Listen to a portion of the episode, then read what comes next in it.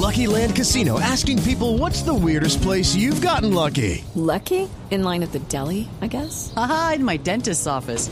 More than once, actually. Do I have to say? Yes, you do. In the car before my kids' PTA meeting. Really? Yes. Excuse me, what's the weirdest place you've gotten lucky? I never win and tell. Well, there you have it. You can get lucky anywhere playing at LuckyLandSlots.com. Play for free right now. Are you feeling lucky? No purchase necessary. Void where prohibited by law. 18 plus. Terms and conditions apply. See website for details.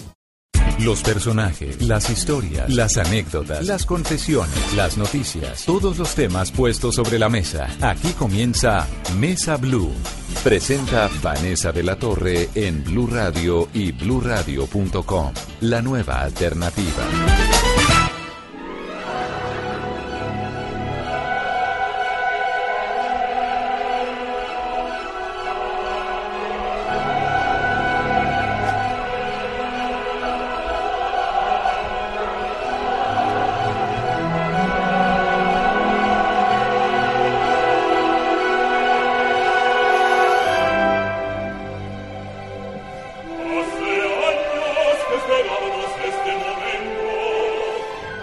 Florencia en el Amazonas es una ópera en la cual el paisaje y el amor son protagonistas. Una ópera icónica de Daniel Catán que va a estar en el Teatro Colón. Esta semana está desde el 24 de octubre hasta el 4 de noviembre. Y es realmente muy emocionante porque es un concierto de la vida salvaje como telón de fondo. Funciones primero y 2 de noviembre a las 7 y media de la noche y el domingo 4 de noviembre a las 5 de la tarde. Y para mí es un gusto hoy conversar con Valeriano Lanchas que es nuestro colombiano símbolo en la ópera del mundo. Tengo un montón de temas pendientes para hablar con él hace un montón de años, así que para mí es un absoluto gusto estar aquí contigo, Valeria. Muchísimas gracias por esta invitación. Para mí es un placer enorme estar con ustedes hoy. Quisiera que comenzáramos explicándole a la gente que es un barítono, que no es lo mismo que un tenor, que no es lo mismo que eh, estos ritmos, bajo, estos, que- que un sí. bajo, estos volúmenes que logran ustedes en, en la ópera. Bueno, yo para explicar eso muy Sopranos. fácilmente, hay, bueno, hay voces de mujeres y voces de hombres. Las, las mujeres son sopranos, mezzosopranos y contraltos, y los hombres eh, somos tenores, barítonos o bajos, o bajos barítonos. Entonces la manera de explicarlo es eh, las tallas del zapato. Cada uno nace tiene una talla de zapato que no la puede cambiar. Entonces, por ejemplo, eh, yo, yo uso los zapatos de mi talla y mis cuerdas eh, vocales tienen una longitud física que hace que, que suenen o como tenor o como barítono o como es bajo. decir, uno nace así. Claro, eso no, no se puede cambiar. puede entrenar No, no, en la no. vida. No, no, no. Uno, uno lo, lo potencia y lo, y lo entrena para, para sacar lo mejor de su voz. Pero yo nunca voy a ser tenor, por ejemplo. Las cuerdas de los tenores son más cortas. Y hay, supongo, unos papeles dentro del repertorio de la ópera para diseñados para barítono, diseñado para tenor, diseñado para soprano, para mezzosoprano. Sí, y, y no, y esas barreras no se cruzan. Entonces yo canto papeles de bajo barítono. Yo, yo, yo soy bajo barítono realmente, o sea que mi talla del zapato en las cuerdas sí, sería, sería de pronto un poquito más corto que el de un barítono puro y más largo que el de un bajo. ¿Y eso cómo lo descubrió Valeriano? Pues cantando, eh, yo empecé, yo empecé a cantar mucho más agudo cuando, cuando, antes del cambio de voz, y después cuando, cuando cambié de voz y se asentó. Cuando cambió de voz en la adolescencia. Sí, claro. La época de los gallos. Sí, uy, yo sí fui, a mí no me salió horrible. cresta de milagro, porque yo sí era el señor gallo en esa edad. Y, em, y, y bueno, descubrí que, em, que tenía la voz grave y, y empecé a, a trabajarla y a potenciarla y, y ahí, y ahí me, me quedé en mi, en mi cuerda grave. Su padre es un español que se llama Felipe Lanchas y su madre es una libanesa, ¿no? Marta mi mamá, mi mamá es eh, colombiana, mis abuelos son libaneses, mis bisabuelos eran libaneses y mi papá era español. ¿Y cómo se conocieron ellos? Se conocieron aquí en Bogotá hace muchísimos, muchísimos años. Y él era como una persona que le enseñó a usted eh, a leer partituras. Sí, sí. ¿Él era músico o qué? No, él no era músico, era filósofo, era matemático, era lingüista y tocaba piano como aficionado, pero tocaba muy bien y leía música muy bien. Y él tenía sus, sus maneras de, de- de enseñar muy prácticas y muy, Esquemáticas. eh, muy contundentes. Yo me acuerdo desde niño, le dije, pero esto es imposible, el, el- la, la- la escritura musical, eso cómo, se entiende. Y Y mi papá me dijo, mira, pues son cinco líneas, agradece que no son cinco mil, como el chino. Entonces, un do aquí, el otro do aquí, y son solo cinco líneas, y, y me lo explicó tan, tan sencillo por la mañana que yo por la noche ya estaba leyendo la partitura. Ahora, ¿por qué quería aprender usted a leer partitura? Porque siempre que quise ser cantante desde los seis años. ¿Era el niño que cantaba en la casa? Era... No, no, no, no, no. Nunca fui el niño, el niño de poner a cantar en las fiestas No, ni no, en no, las no, de la, presentación de colegio y esa bandera. No, no, no, mis papás fueron muy, muy cautos con eso y nunca me pusieron como el, el niño payasito. Yo cantaba en mi casa, mi No, el papá me payasito no, pero el niño talento.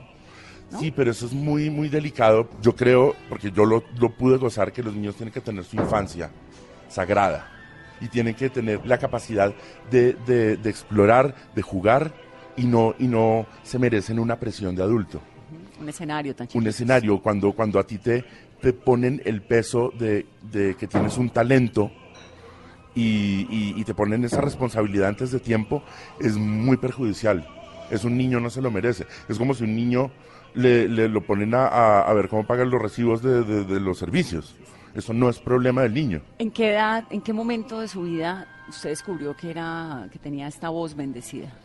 Yo empecé a cantar, como te cuento, como con voz más aguda y cantaba algunas cosas de tenor, porque pues Pero a los que, 13, 14. 13 o 12, 13, y siempre en, en la casa, con mi papá, en el estudio donde él tenía el piano, a puerta cerrada. Era un momento muy nuestro, muy, muy íntimo.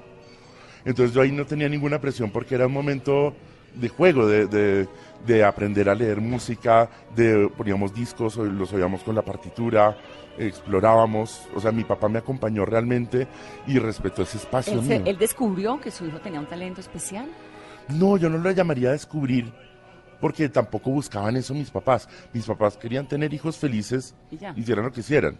Entonces lo acompaño. Y hablaba 14 idiomas su papá, sí, ¿no? hablaba 14 ¿Por idiomas. qué? Porque le encantaban los idiomas. Él me decía que el, el de, de niño era tartamudo.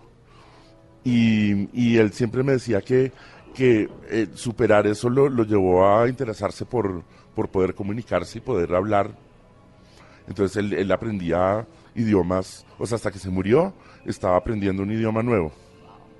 Ahora, entonces a- comienza a cantar a los 13 años, 14, y la adolescencia, los gallos. Viene con los granos, con los brackets, con los gallos, con todas las cosas horribles que uno no quiere volver a repetir en la vida. Y, entre esas, pues claro, ya, ya se, me, se me quebraba la voz, ya algo raro estaba pasando y dejé de cantar un tiempo. Y cuando volví a cantar, yo sentía que me había tragado una rana, porque ya la voz era más grave, todavía era inestable.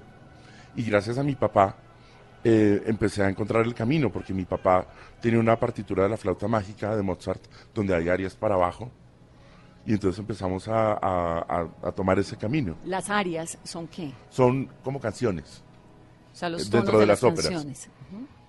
Entonces eh, mi papá me, me empezó a llevar por ahí y, y lo fui descubriendo, pero, pero siempre fue, fue una cosa muy bonita, muy, muy respetuosa con mi infancia. ¿En qué momento Valeriano dice, yo lo que voy a hacer es cantante de ópera? Sobre todo en un país como Colombia, pues porque es que si uno dice en Colombia, no, yo voy a hacer eh, vallenato, pues que es el Sí, ritmo claro. nacional, ¿no? Claro. De cara al vallenato, de cara a la salsa, pues si soy caleña. Pero la ópera, Bueno, mira, y como, como yo tenía una casa donde se oía de todo, yo no tenía, yo no tenía mm, en mi cabeza como, como estratos para la música. Yo no decía, uy, la música culta, o la música inculta, o la mala, o la buena, no. Es la música que te llega al alma y, y en el momento en que te llega. Entonces, es como los niños em, bilingües. Un niño, un niño bilingüe mm, como por ejemplo mi sobrinito habla español con su mamá y alemán con el papá, y, e- y ellos hasta cierta edad no entienden que son dos idiomas. Hasta que ya mm, mucho más grandecitos ven, ven la diferencia. Entonces yo, yo musicalmente era así. ¿Qué se oía en su casa? En mi casa se oía desde Chabela Vargas, Julio Iglesias, la flauta mágica de Mozart, Fidelio de Beethoven, A su mamá le encantaba Chabela, ¿no? sí, Y la- luego- las rancheras y, y la, y la ópera sobre todo. Mis papás les gustaba más la música clásica, pero había espacio para todo. Entonces mi mamá me llevó a los seis años al Colón. Yo me acuerdo incluso el palco, y si nos paramos en el, en el Colón te puedo señalar el palco donde me llevó a los seis años, porque fue tan impre- impresionante para mí. Y yo cuando, cuando, cuando vi esa maravilla, vi, vi levantarse el telón, la orquesta, los cantantes en vivo, yo le dije a mi mamá que yo quería ser cantante y que quería pararme ahí. Y mi mamá me dijo, eso se llama escenario. Ni siquiera sabía que se llamaba escenario. Y nunca cambié de idea. Sé que es un niño un poco raro, pero yo nunca, nunca en la vida hasta los 42 que tengo Nunca ahora, quise hacer nada, nada distinto, distinto. a estar parado en un escenario. Sí, exactamente. cantando. Debe ser difícil o no, Sí, claro. conquistar sobre todo. Sí, pero, pero yo, por mi experiencia, yo creo que si uno está concentrado en el siguiente paso y no mirando a ver con quién compite, yo creo que se vuelve difícil y se vuelve arduo cuando uno está desconcentrado y está mirando a los lados a ver quién tiene competencia o a ver o estar como ver, ver metas muy muy lejanas, casi imposibles. Entonces yo como como era tan chiquito, cuando yo iba al colegio todos los días y llegaba a la casa de oír ópera, yo yo no me angustiaba por llegar al Met, porque pues eso estaba totalmente era como ir a la luna. Sí, no Pero entonces yo siempre me decía, ¿qué es lo próximo que tengo en mis manos para llegar allá? Y lo próximo siempre era sentarse a estudiar una partitura o oír óperas, eh, leer sobre ópera. Y aquí en Colombia, bueno, Marta, eh, Marta CN, Gloria Sea, ¿no? Estuvo siempre como muy pendiente con de usted desde jovencito, Yo conocí a Gloria cuando yo tenía 16 años y fui a hacerle una audición. Que un le dijo que poco- usted era un chino malcriado. Sí, que era un poco kamikaze, porque a los 16 años es un niño. Yo hablaba con el maestro Alejandro Roca, que es un director de orquesta y pianista, amigo, y de eso, de- yo llegué a los 16, si a nosotros nos llegara un niño de 16 años, no sabríamos ni siquiera qué hacer con él, porque es muy chiquito para cantar ópera. ¿Y usted llegó por qué? Porque yo llamé al camarín del Carmen y les dije, yo estoy aquí y quiero hacerles una audición. Y, y obviamente pues no me dieron nada ese año, porque era muy chiquito, y yo estaba preocupado porque iba, ¿qué iba a hacer de mí? Pero Sí, usted llega a la audición y ¿quién lo recibe? Bueno, había un, un jurado, estaba Gloria Sea, estaba Fernando Toledo, que en paz descanse, y, y otros cantantes, y yo me paré y canté. ¿Y qué le dijeron? No, pues, eh, eh, bueno, Gloria cuenta que, que cuando yo dije que tenía 16 años y que iba a cantar la flauta mágica de Mozart, ella le dijo a Fernando Toledo, mira, un kamikaze, vamos a tomarnos un café. Y yo empecé a cantar y pues yo tenía pues muy, Buena muy voz. madura, pero tenía buena voz y, y era, o sea, eh, llamaba la atención. Entonces ahí ya se sentaron otra vez y me, y me oyeron, pero, pero obviamente no me podían dar, dar un papel todavía, era Muy chiquito. muy chiquito. ¿Y entonces qué pasó entre ese año y el siguiente?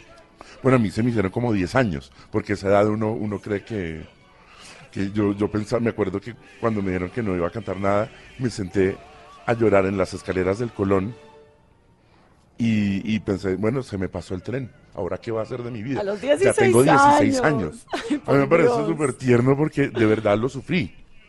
Pero al año siguiente me, me dieron un papel pequeño en El Barbero de Sevilla y debuté eh, haciendo un papel pequeñito ya y ya me paré por primera vez en un escenario. Y ya de ahí nunca más se volvió a bajar. Nunca me volvió a bajar. ¿Cómo fue el salto? Porque lo más grande, digamos, que ha pasado pues en la ópera colombiana es llegar a la ópera metropolitana de Nueva Sí. York, ¿no? Esto es la meca de la ópera. sí. ¿Cómo llegó usted hasta allá? ¿Cómo fue esa experiencia? Bueno, eh, yo, yo nunca hice una audición para el Met. Cosa que agradezco porque esas audiciones sí son de matarle a uno todas las amigas y todas las... todo. Yo, yo canteaba en la ópera de Washington, La Fuerza del Destino de Verdi, Eso fue con Plácido Domingo, ¿no? cuando de Plácido Domingo Washington. dirigía, dirigía la ópera de No, Washington. pero entonces devolvámonos un poquito para que lleguemos a primero a, a cómo conoce a Plácido Domingo. ¿Lo conoce en un concurso? Sí, en el concurso Operalia, que es el que Es el- dirige él. Hay sí. dos concursos muy famosos, el de Plácido y el que hacía Y el que hacía Pavarotti, sí. ¿no? Usted estuvo en los dos. Yo primero me gané, sí, yo me gané los dos afortunadamente. Primero me gané el de Pavarotti, también muy jovencito, a los 18 años. Y, y mi premio fue cantar con Pavarotti. Yo a los 19 años estaba parado al lado de Pavarotti cantando una ópera. ¿Y cómo llegó al concurso de Pavarotti? Porque Pavarotti ese año, gracias a que Fanny Mickey trajo a Pavarotti a cantar un concierto en Bogotá, en el Campín, eso fue en febrero del 95, Pavarotti estaba organizando su concurso ese año. Entonces a cada sitio donde iba, escuchaba gente. Entonces yo tuve, o sea, fue como agarrarse del, del bus que era. Entonces yo canté para Pavarotti aquí en el Teatro de la Castellana y, y Pavarotti me, me escogió directamente para la final. No, no podía creerlo. ¿Y el concurso era en dónde? En Filadelfia. En Filadelfia. Éramos de 2.000 personas, ganamos 30. Wow. Entonces ahí entra, digamos, con Pavarotti, conoce la ópera de Filadelfia, que Sí, también es sí, tremenda, pues sí. eso sí es Nueva York, eh, Washington, Filadelfia ahí, Long Island tal vez, Eh, eh, Palm Beach Opera ahorita está... Palm Beach. Y entonces entra de una Filadelfia durísimo con Pavarotti, ¿y qué sigue? Bueno, me lo, me lo gané, em, em, canté con él, Tosca, y me empezaron a ofrecer de todo. Obviamente, un niño de 19 años cantando con Pavarotti, salió muy bien, afortunadamente, y Pavarotti me dio el consejo de mi vida y me dijo, mira, tú no estás ni siquiera maduro vocalmente ni emocionalmente para aguantarte una carrera. Si tú ya te botas al agua del todo, en tres años ya no, ya no estás y me dijo, eh, aprovecha todo esto y estudia en el mejor sitio, que era el Curtis Institute of Music en Filadelfia. Entonces yo al día siguiente de cantar con Pavarotti fui, hice una audición para, para el conservatorio, que era todo al revés. El decano me dijo, oye, sea, yo usted anoche lo vi cantar con Pavarotti, Y ahora va a estudiar. ¿qué hace aquí? Es al revés. Uno estudia para llegar a cantar con Pavarotti. Entonces yo le, le- le dije el consejo que me había dado Pavarotti y que era totalmente cuerdo y, y- y contundente. Y estuve cinco años clavado Ahí, ahí, en Filadelfia. en Filadelfia, formándome. ¿Y ahí cómo llega a Plácido Domingo? Cuando eh, me gradué de, de Curtis, dije, bueno, aquí hay que ya empezar a, a buscar el camino. Y me inscribí al concurso de Operalia, que es anual. Y llegué a las finales también y llegué a cantar ante Plácido Domingo. Pero ahí hay una historia, ¿no? Porque le pusieron la canción que no era, Ah, sí, la- sí, el sí, ritmo sí. que no era. Sí, sí, sí. Y Plácido le tiró como un salvavidas. ¿Qué Sí, fue sí, lo que sí, eso ocurrió? fue muy bonito, porque Plácido es de las personas más generosas, pero de lejos que yo he conocido en mi vida. Resulta que para la final, que era con orquesta, yo iba a cantar un área de zarzuela, de la zarzuela La Gran Vía. Y cuando llegamos al ensayo, Plácido empieza a dirigir, él dirigía, y empezó a sonar otra cosa. Y yo lo miré y, y Plácido dijo, mandaron la partitura que no era. Y zarzuela no se consigue en la esquina, sobre todo en Estados Unidos, esto era en Washington. Claro. Y entonces él dijo, llamen a Madrid y tal, pero es, es- es domingo, todo está cerrado. Y yo dije, ya, o sea, el, el destino me, Me frenó. me fregó el camino aquí. Y yo me senté en un, en un pasillo de camerinos, como con esa angustia y como respirando para no llorar, como, no voy a llorar, no voy a llorar. Y de pronto, apa, Plácido, y me dice, no te preocupes. ¿Cuántos años tenía usted? Yo tenía 24. Imagínate. Y él, así él la respira, no voy a llorar, no voy a llorar. Plácido me dijo, ven, vamos, entramos a una sala con piano y me dijo, dame tu partitura. Me empezó a acompañar el área, él es un gran pianista además.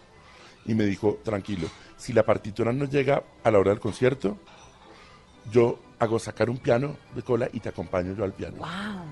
Bueno, Yo- yo- sí.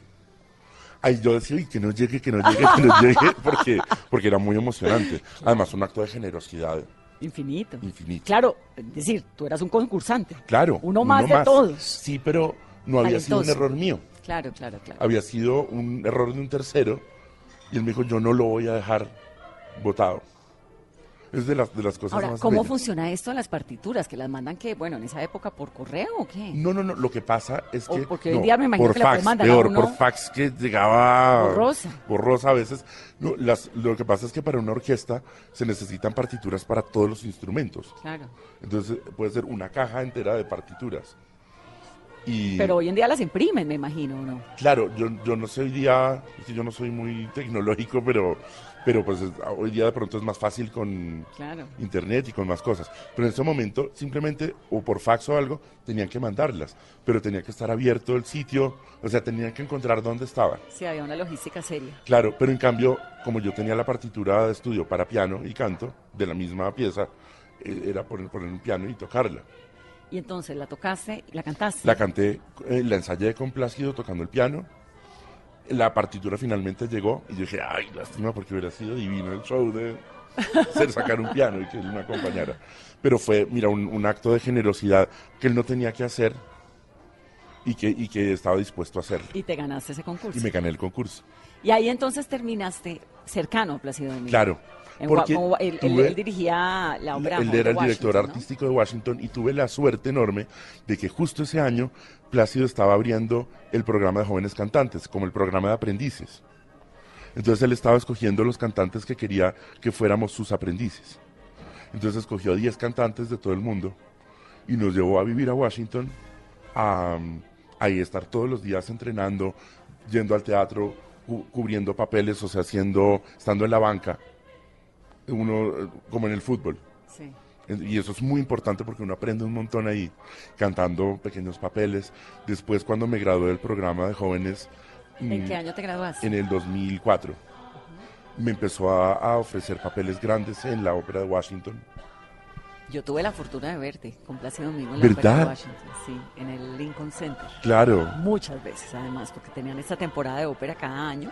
Yo vivía en Washington y siempre iba. Había una que era Madame Butterfly, que no me acuerdo quién la hacía, yo no soy experta en ópera, y me encantaba ir a ver Madame Butterfly Ay, y sí, es siempre me, belleza. me- me pegaba de la temporada de ópera y tenía además el gusto de un colombiano. que, ay, qué bonito. en- Hicimos, allá me acuerdo que hicimos. Luisa Fernanda con Plácido, eh, Fernanda. Idomeneo con Ana Netrebko y con Plácido. Yo me aprendí años. Luisa Fernanda, tanto tiempo sin verte, Luisa Fernanda, Fernanda. desde el último día, si no me engaña. Sí, Luisa Fernanda es lo máximo. Lo máximo. Y yo tuve la suerte enorme de cantarla. Además, yo hacía el papel del suegro de Plácido.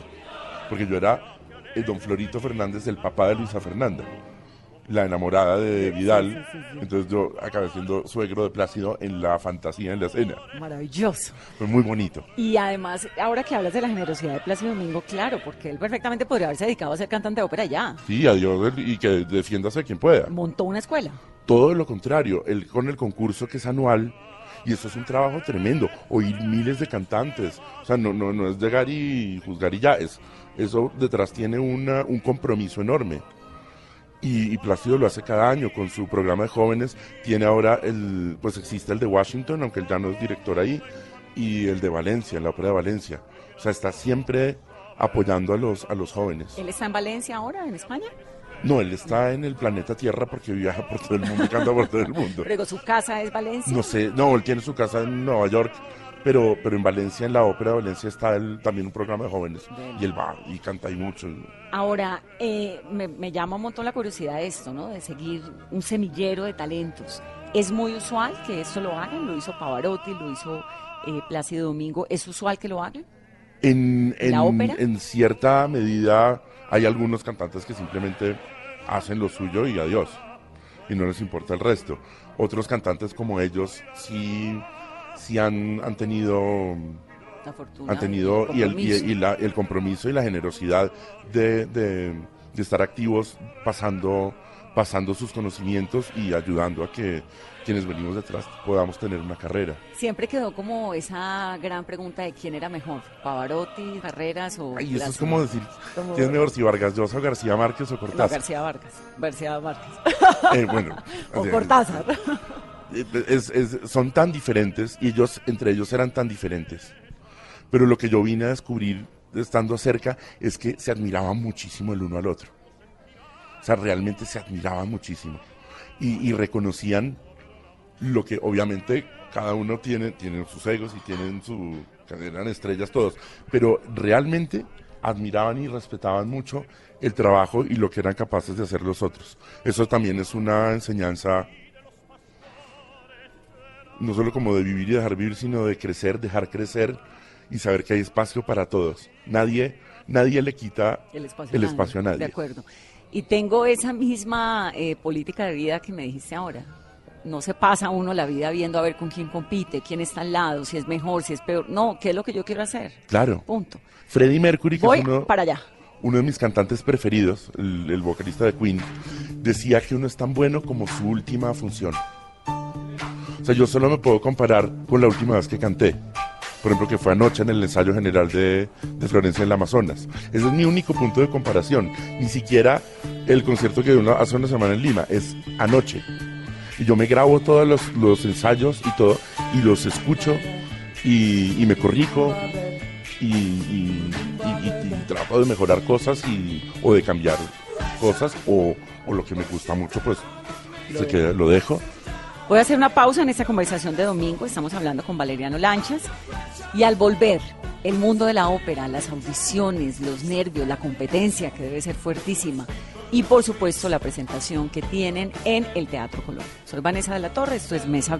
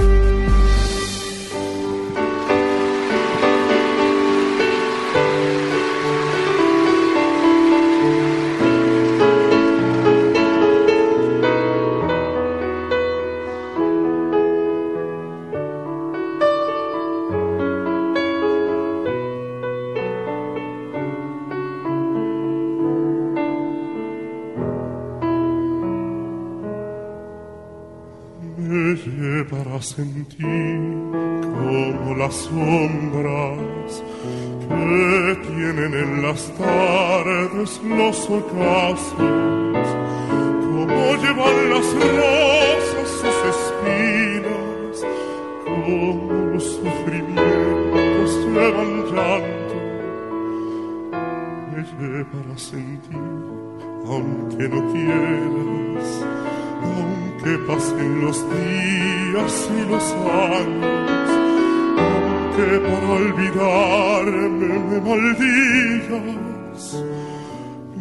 podrás negar que me has querido, tampoco has de negar que te hago falta.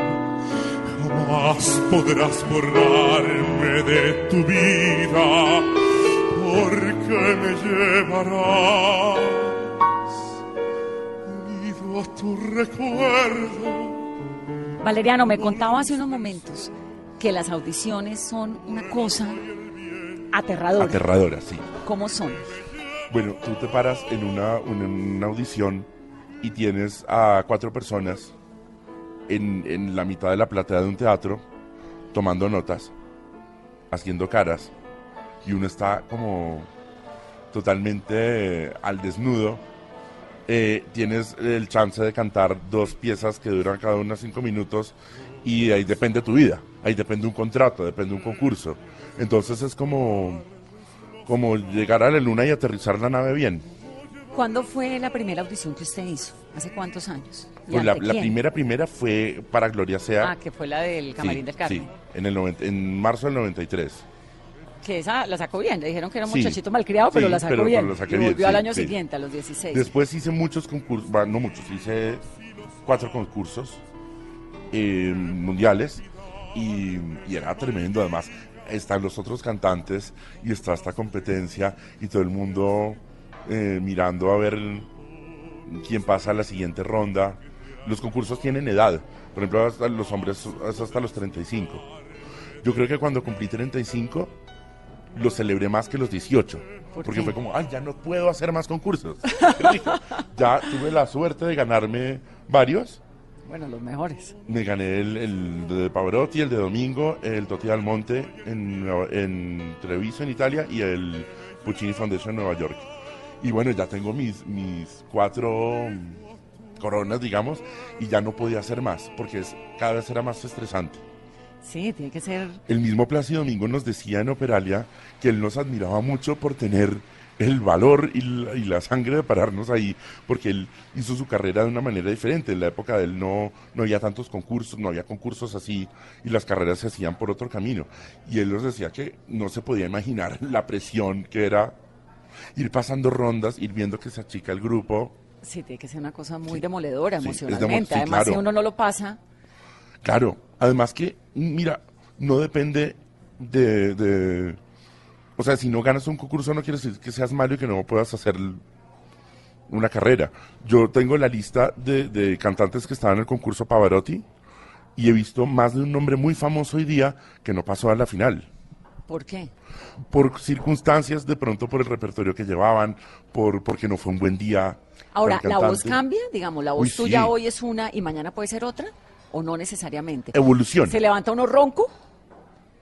Ah, sí, si tomaste frío, si estás enfermo, sí. No, pero uno no se pone ronco de cantar, ¿no? Porque eso es mm, seña de que algo anda mal Con en la manera de cuerdas cantar, vocales. sí. Mm. Pero uno, la voz, la voz evoluciona como, como uno.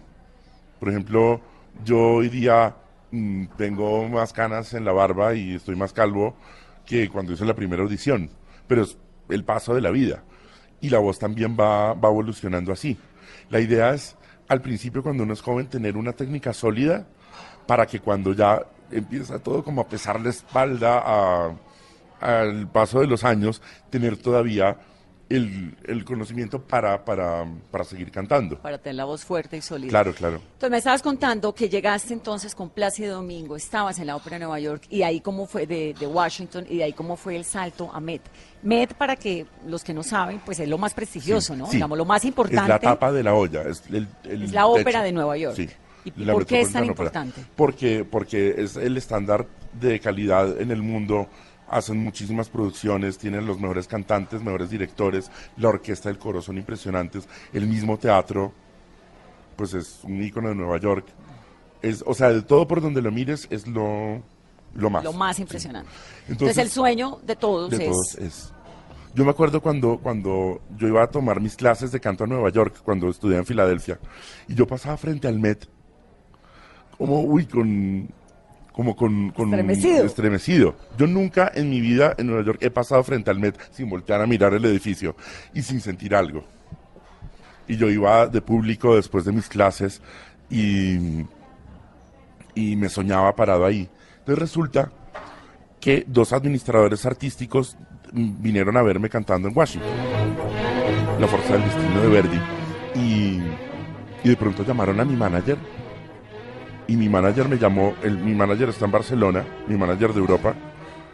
Y, y me dijo, oye, te, te, te quieren para cantar nueve funciones del Barbero de Sevilla en el Met. nueve. A las seis de la mañana me no llamó. una, ni Sí, dos, ni no, tres. Nueve. Nueve. Sí.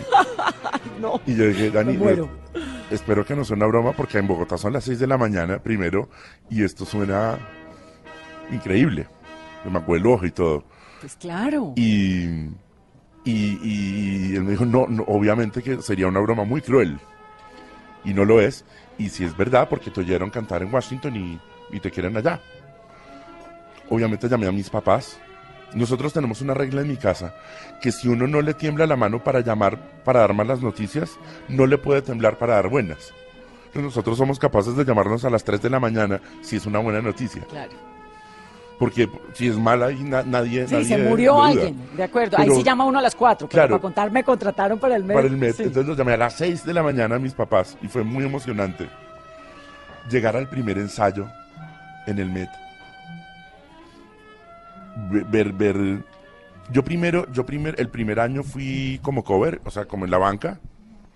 Y, al, y, el, y, el, y a la siguiente temporada ya fui con, para mis nueve funciones. Pero en la primera temporada de cover de banca, ¿cantó alguito? Pues canté ensayos, claro, Ensayos. porque si, te- si le pasa algo al principal yo tenía que, Claro. que salir. Me acuerdo que para la función de, de cine, las que pasan por todo el mundo, yo era el cover, pero había un camerino con mi ropa lista por si le pasaba algo al otro. Eso sí que es un estrés, estar en... Esperando en- además te tienen en una sala junto a los camerinos, viendo la transmisión ¿Y qué le puede pasar al otro? de todo, desde caerse y romperse un pie hasta La voz. si no está muy bien ese día, parar en la mitad, eso es corriente, ¿Sí? En la mitad sí para. puede pasar. ¿Cómo es el mundo de la ópera, de los camerinos? ¿Esto es como Britney Spears que pide champaña rosada? No, no, no, no, eso está muy, muy mal visto en la ópera. Hay una sobriedad en los camerinos que a mí me gusta mucho porque es que estamos todos concentrados trabajando y preparándonos para lo que vamos a hacer en el escenario. ¿Es un momento estresante? Es un ¿O es- momento, o- o re- se relajan y meditan o qué hacen? calentamos, tú, tú entras a un pasillo de camerinos, oyes a todo el mundo dando notas en, todos, en todas las puertas, oyes gente cantando en el piano, repasando cosas, calentando la voz, pero, pero uno nunca en un teatro dice, ténganme eh, langostinos y champaña. Tabla de quesos, No, no, no, nunca. lobísimo, les debe parecer. Sí, sí. Uno se, mira, en el, en el Met, por ejemplo, hay una cafetería muy buena y yo mismo llego, me voy a la cafetería y me compro lo que me quiero comer durante la función. Entonces a usted le debe parecer de quinta a estos artistas que piden eh, jamón, pizza, champaña, 25 toallas, seda blanca en las No, camas. me parece muy chistoso porque, que yo no voy a decir nombres, pero sé uno que pidió 200 toallas amarillas. Para un año, yo 200 toallas amarillas las uso, no sé, por mucho en 200 días. Y el concierto dura dos horas. Entonces, a mí me parece, pues, que... que- o, o- o- o frunas, pero solo verdes. No, es- eso es muy, muy, muy raro en nuestro, en nuestro medio. Le debe parecer lobísimo. Sí, a, a mí una vez para un concierto eh, en, en, en el, en, en- en un festival, no voy a decir el nombre, que fue aquí en Colombia, me dijeron, bueno, eh, ¿cuáles son tus exigencias? Yo, ¿para quién o de qué o cómo? Yo no entendía nada. No, para el camerino. ¿Qué quieres tener en el camerino? Le dije, pues yo normalmente tengo tinto y, y agua, pero yo la llevo. Increíble, ¿no? Y entonces el Met. Ahora, ¿qué sucedió, por ejemplo, con Viena? ¿Ya Viena no es la meca de la música clásica? Bueno, son- Salzburgo, Son ta- no, no, no, no, son teatros importantísimos. París. Le París, eh, Covent Garden en Londres, ¿no? el, el Liceo en Barcelona, el Teatro Real de Madrid. Lo que pasa es que el Met es como... Mundial, mundi- sí. universal. Además que también Nueva York es otro tipo de ciudad. Entonces sí que, que tiene un peso. Pero no quiere decir que ya esté caducas los otros teatros, ni más faltaba. Sí, sí, lo que pasa es que Nueva York es la capital Sí, del de, mundo. de todo. Entonces, Valeriano, ¿qué oye? ¿Usted se oye a usted mismo? sí, me fascina. Ah, Lo confieso. Yo tengo un archivo de todas mis grabaciones desde el día uno y, y las tengo ordenadas y, y me gusta mucho irme. Eh, yo, yo obviamente me, me grabo para corregir cosas, para tener una memoria de, de archivo, pero, pero también lo disfruto. Yo o sea, le gusta su voz. Sí, Claro. y si salió bien es como hoy tan rico. ¿Y si no? No, pues si no, pues es una tortura. es ¿Pero como- le ha pasado que, ay, no, esto no funcionó? Sí, claro, claro, claro que sí. Porque uno no es infalible. ¿O es así todo exigente que esto pudo haber sido mejor? Pero no, no él pudo, sino será mejor la próxima vez, que es más positivo. Porque yo ya no puedo hacer nada con el pasado. Entonces, obviamente, yo digo, un barbero de Sevilla que canté hace 10 años, y digo, bueno, ahorita ya no haría esto. Ahorita ya. mm, porque uno va aprendiendo más, eh, va, va adquiriendo herramientas en la vida con todo, entonces uno va enriqueciéndolo. Si tú oyes un barbero de Sevilla mío de hace 10 años, y al de ahora, pues el de ahora pues es más maduro, de Claro. pronto tiene pero, más... pero igual te gusta el de hace 10 Claro, años. porque es que es una memoria de hace 10 años, es lo que pasó hace 10 años. Es como si uno ve una foto de cuando era adolescente y dice, uy, pero esos granos y esos brackets y esa, y esa cara de, de- de- de inmamable. Eh, no, pues es que era así. yo- uno todos a los 14 años éramos así. Y una foto es una memoria de eso. Igual una grabación de una ópera de hace 20 años eh, es una memoria de ese momento. Y si se ve así, no es, no es mm, molesto, ni, ni da oso, ni, ni da, ni, ni uno lo quiere esconder, ¿no? Pero en sus horas libres, bueno, me estaba contando ahora que oye a Queen, ¿no? Me encanta Queen. ¿Qué? ¿Bohemian Rhapsody? Bohemian Rhapsody, eh, eh, todos los discos, eh, Innuendo es un disco maravilloso, eh, la canción Under Pressure que hicieron con David Bowie, a David Bowie también que me encanta. fascina David Bowie. Y de los y por qué le gusta esta música pesada, porque esto es rock serio. Sí, claro, no, Rock sí, profesional. Sí, sí, además lo oigo como, o sea, que a todo volumen. Ah, no, ser vecino suyo debe ser Mm. complejo. Bu- Bueno, tenemos, tenemos tratos con mis vecinos. Porque, por ejemplo, si ellos hacen un- una fiesta tremenda, yo obviamente no les digo nada, porque yo al día siguiente tengo el pianista en la casa y canto cuatro horas a todo pulmón. Y si uno se oye en un teatro con el Met que tiene cuatro mil personas, imagínate en la sala de un apartamento, y el vecino de arriba y el de abajo. Sus ensayos son de cuatro horas. O más, o sea, si puedo, si estoy preparando una ópera, pues podemos tener seis horas de ensayos al día. En la casa. Cuando lo estoy preparando, o sea, antes de llegar a los ensayos con todos, sí pueden ser pueden ser muy largos. Y hay que cantar y hay que repetir y Entonces tiene como unos pactos de, he tenido... sí, de no agresión. Exactamente. Tú rumbeas, yo canto. Cuando, sí, eh, eh, cuando, cuando se trastearon los nuevos vecinos hace un par de años y nos encontramos, nos saludamos en la puerta y sabían que yo era el cantante de ópera tal.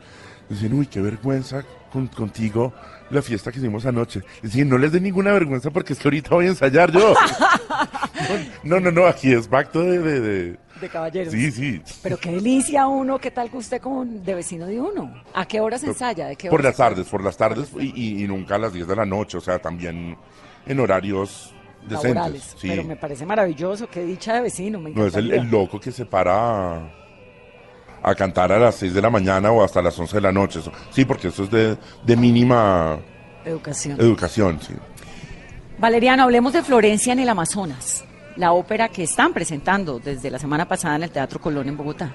Sí, esta ópera es una, una obra maestra del siglo XX de Daniel Catán, un compositor mexicano que ya murió.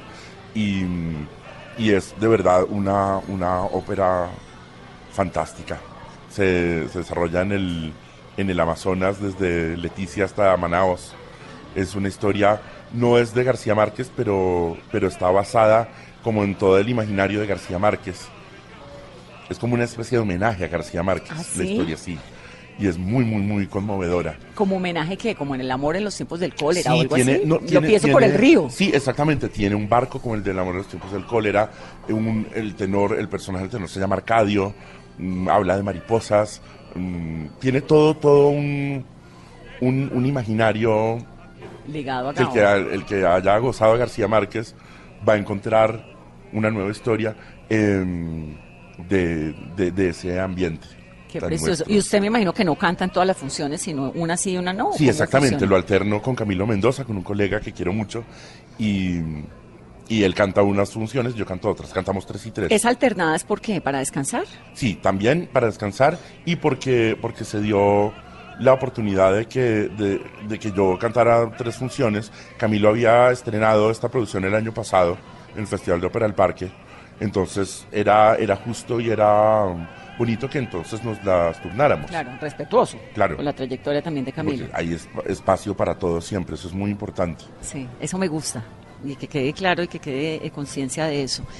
Ahora, entonces, ¿qué pasa, por ejemplo, si usted se levanta un día y dice, me dijo que ronco no pasa, ¿no? No, No. se levanta uno ronco, eso sí no. Pero no quiero cantar.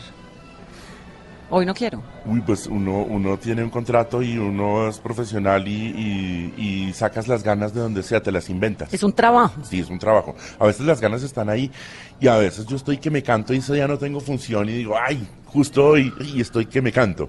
Hay días en que cuesta más, pero entonces uno se tiene que crear las ganas, porque el público tiene la generosidad de comprar una boleta, de irlo a ver a uno, salir de su casa e ir hasta el teatro a verlo. Eso, eso es un, un honor que el público le hace a uno. Y yo tengo un enorme respeto por el público, no, no les estoy haciendo yo un favor a ellos, sino exactamente todo lo contrario. Claro. Entonces yo tengo que darles lo mejor. Y hay un respeto muy grande. Sí. El mundo de la ópera, bueno, me estaba contando ahora lo de los camerinos, me, me- me llamó un montón la atención y, y lo aplaudo, ¿no? Porque realmente se sorprende uno de tanta estupidez que hay en torno Tú al en, una- en un- en unos camerinos de ópera vas a encontrar todo menos fiesta. Todo menos fiesta. Un vinito no. No, no, nunca. Eso sí sería de verdad de, de un mal gusto y de un... Peor que las 200 toallas. Sí, ¿Pero sí. por qué? Porque, porque el- la, la ópera es tan, tan compleja y tiene que ser tan milimétrico todo que si, que si tú te alteras con algo... ¿Alteras toda la orquesta? ¿Sabes cómo, cómo lo compararía yo? Es como si Juan Pablo Montoya se tomara dos vinos antes de salir a una carrera, Bueno, pero Puede es que que no Juan Pablo Montoya borracho. maneja un carro. pero a esa velocidad. Ah, no, no, no está aquí por la séptima, a esa velocidad. La ópera sería como manejar un carro de carreras. Wow. Entonces, imagínate el riesgo que Juan Pablo Montoya se tomara tres vinos, que no te emborrachan tres vinos, pero no quiero saber una curva a esa velocidad con tres vinos en la cabeza. ¿Es tu responsabilidad y la de toda la orquesta? Claro, todos, todos O estamos sea, lo en que equipo. sea que haga cualquiera de la orquesta Sí. impacta. Impacta a todos. O sea, yo puedo, si yo no estoy concentrado y, y me equivoco en una entrada, puedo hacer efecto dominó y, Y dañarle la entrada a cuatro más que vienen detrás. ¿Qué tanto espacio hay para la improvisación? Si a uno se le, hago- se le olvida la letra si se confunde. Ah, bueno, eso puede pasar, nos ha pasado. La- lo- ahí el, el secreto es no mostrarlo al público, no hacer caras de uy, me equivoqué. Todo, todo, lo, todo lo contrario. ¿Hay espacio para la improvisación? Mira, cuando uno se equivoca, eh, lo más importante es que el público no se dé cuenta. ¿Pero se equivocan? Sí, claro, eso puede pasar. Nos puede pasar a todos. Pero lo, lo bueno es cómo sales de la, de la equivocación. Cómo lo remedias en el momento. Pero supongo que para eso tienes que tener un compañero de, de escenario que con el que tenga cierta química, Claro, ¿no? claro, O- claro. O que tenga la misma capacidad de improvisación. Claro, entonces uno, uno se equivoca y, y se mira y el otro entiende y reacciona. A mí me pasó una pequeñísima equivocada, nos pasó a una colega y a mí en el Metropolitan Nueva York el día que transmitían para radio a todo el mundo.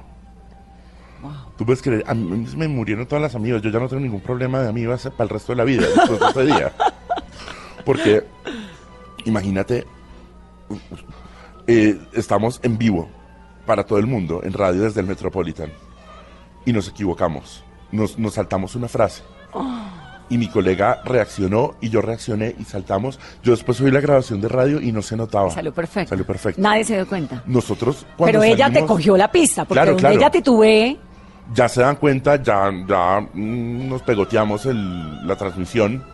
Porque eso es en vivo, en vivo de verdad. claro. Y la orquesta se enreda también. Y la orquesta se enreda todo. Entonces, mira, fue, fue, y yo después oí la grabación y no, no pasó nada. Claro que cuando salimos del escenario, estábamos sudando petróleo, helado además, Claro. y nos abrazamos y dijimos, bueno, La sacamos la adelante. sacamos, sí. Pero esa adrenalina también es vida, ¿no? Claro, claro. Sin eso, uno, uno hasta el que le acaba gustando eso. Sí, sí. Una adicción a la adrenalina y a esa Sí. pasión tan impresionante. Pues Valeriano, feliz de tener esta conversación. Qué orgullo, qué dicha. Me, me da mucha risa que oiga David Bowie a todo volumen en la casa. De los colombianos, ¿quién le gusta? Me encanta Carlos Vives, yo creo que es el mejor cantante Ah, que hay en este país. sí. Me fascina Carlos Vives. Con ese talento y esa Sí, bacanería además. Y esa, y esa energía y esa luz que tiene en su canto, en su música. Y eso es para oírlo duro. Eso no, no es para oírlo pasito. Pues es que a usted le gusta todo duro.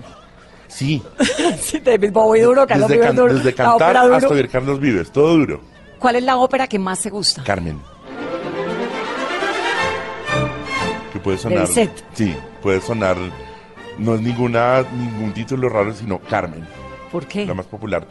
La, la oigo desde chiquito y me encanta el argumento de la música, me parece lo máximo.